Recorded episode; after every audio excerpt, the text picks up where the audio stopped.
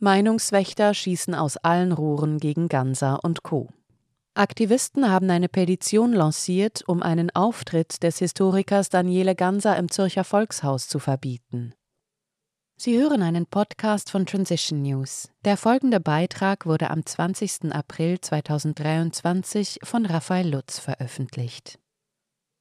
Meinungsfreiheit und offene Diskussionen sind Errungenschaften, die auf die europäische Aufklärung zurückzuführen sind. Doch heute stehen sie immer mehr unter Druck.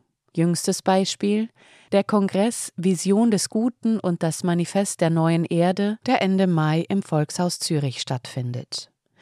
An diesem treten zahlreiche Aktivisten und Bürger unterschiedlichster Couleur auf. Zu den Redner zählen unter anderem Franz Rösel, der sich seit Jahrzehnten mit den Auswirkungen, die Naturstoffe auf die Gesundheit haben, beschäftigt, Christina von Dreien, die regelmäßig zu spirituellen Themen spricht, Ricardo Leppe, der sich selbst als Zauberkünstler und Gedächtnistrainer bezeichnet, sowie auch der Historiker Daniele Ganser. Insbesondere letzterer scheint den Tugendwächtern ein Dorn im Auge zu sein, ein Phänomen, das nicht neu ist. Gegenwärtig wird aus allen Rohren gegen Ganser und Co. geschossen und versucht, die geplante Veranstaltung im Volkshaus zu verhindern. Fahrt aufgenommen hat die Kampagne, nachdem die linke Wochenzeitung WOTS am 30. März einen Artikel über den Anlass verfasst hatte. In diesem empörte sich WOTS-Journalist Renato Beck über das Volkshaus, weil es Stars der Rechtsesoterik und der Verschwörungsszene eine Bühne biete und die Leitung nicht einschreiten will.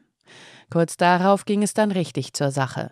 Über ACT, die Petitionsplattform von der Nichtregierungsorganisation NGO Campax, setzten die Gegner von Gansa und Co. alle Hebel in Bewegung. Unter dem Titel Hashtag Reclaim Volkshaus keine Bühne für Antisemitinnen, kein Geschäft mit braunen EsoterikerInnen lancierten sie eine Petition, die inzwischen rund 2800 Menschen unterschrieben haben. Darin fordern sie Kaspar Bütikofer, den Präsidenten der Stiftung Volkshaus, auf, Gansa und Co. keine Plattform zu bieten.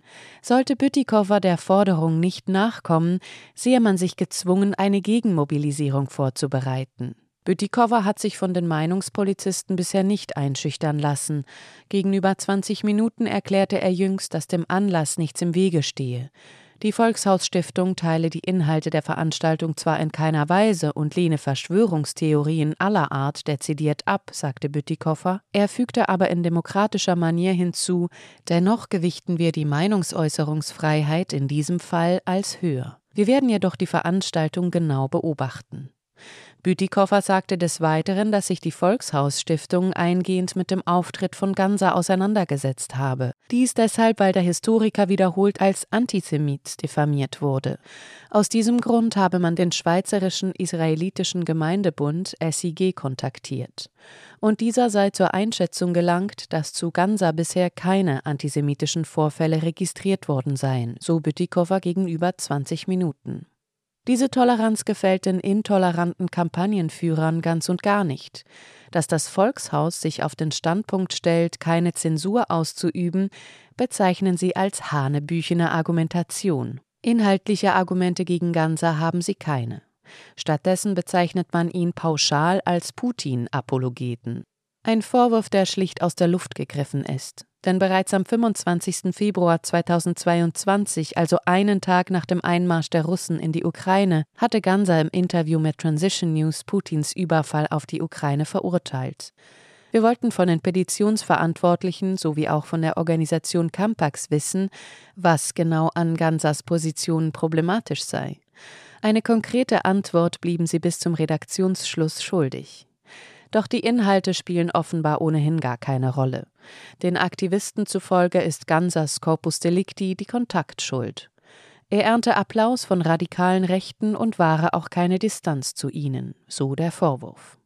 Über Campax, über deren Plattform ACT die Petition lanciert wurde, muss man wissen, die Organisation bezeichnet sich selbst als die größte Schweizer Bürgerinnenbewegung. Auf ihrer Webseite schreibt die Organisation, seit 2017 führen wir Kampagnen zu den wichtigen Fragen unserer Zeit und empowern Menschen, ihre eigenen Kampagnen zu starten und zum Erfolg zu führen. Campax kämpft eigenen Angaben zufolge unter anderem für die Teilhabe an der Gesellschaft und ihren demokratischen Prozessen. Wichtig sei für die Organisation auch der Schutz vor Gewalt, Diskriminierung und Verfolgung. Im Vorstand der Organisation sitzt unter anderem auch Balthasar Glattli, Nationalrat der Grünen. Schwesterorganisation von Campax ist die deutsche Organisation Campact, die Campax 2021 auch finanziell mit 41.000 Franken unterstützte. Letztere Organisation tat sich während Corona besonders damit hervor, regelmäßig Kampagnen gegen Bürger aus der Demokratiebewegung geführt zu haben. Auch im Ukraine-Krieg nimmt die Organisation sehr einseitig Stellung. Regelmäßig verurteilt Campact Russland. Mit Russophobie scheint man kein Problem zu haben. Umgekehrt ist von denselben Leuten kaum oder nur selten Kritik gegenüber der US-Regierung zu vernehmen. Sie hörten einen Podcast von Transition News. Mein Name ist Isabel Barth. Ich wünsche Ihnen einen schönen Tag und sage bis zum nächsten Mal. Dieser Podcast konnte nur entstehen, weil zahlreiche Leser und Leserinnen Transition News regelmäßig durch Spenden unterstützen. Wenn auch Sie uns unterstützen wollen, klicken Sie den entsprechenden Button auf unserer Website an. Vielen Dank.